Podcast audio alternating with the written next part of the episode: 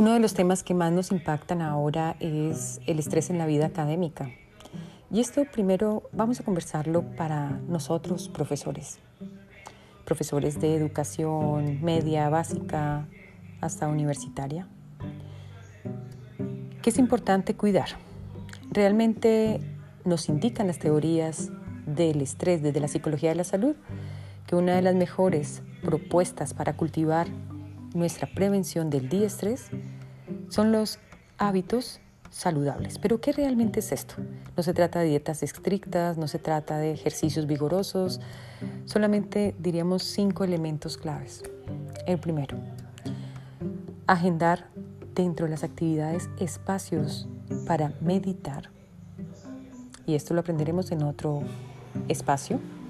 Segundo, la actividad física como fundamento para promover bienestar al estar relacionada con cierta emisión de neuroquímicos protectores y disminución de ciertas, eh, diríamos, neuroquímicos también. Todos conocemos cortisol, eh, cortitropina y otras sustancias o neuroquímicos que promueven o mantienen la tensión física y tensión emocional. Tercero y fundamental, realizar planes de actividades cortas donde entre actividades laborales y actividades académicas podamos disponer de una actividad diferente, sea observar una planta, sea pintar, sea pararse y dar una caminata, sea respirar, sea hasta limpiar su propia casa, su espacio.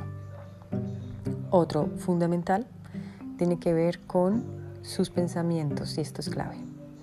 Muchas veces la atención se magnifica y no muchas veces es una base dentro de los canales de la ansiedad y el estrés, es el canal cognitivo, todas las evaluaciones, eh, los juicios de valor que emito ante las situaciones.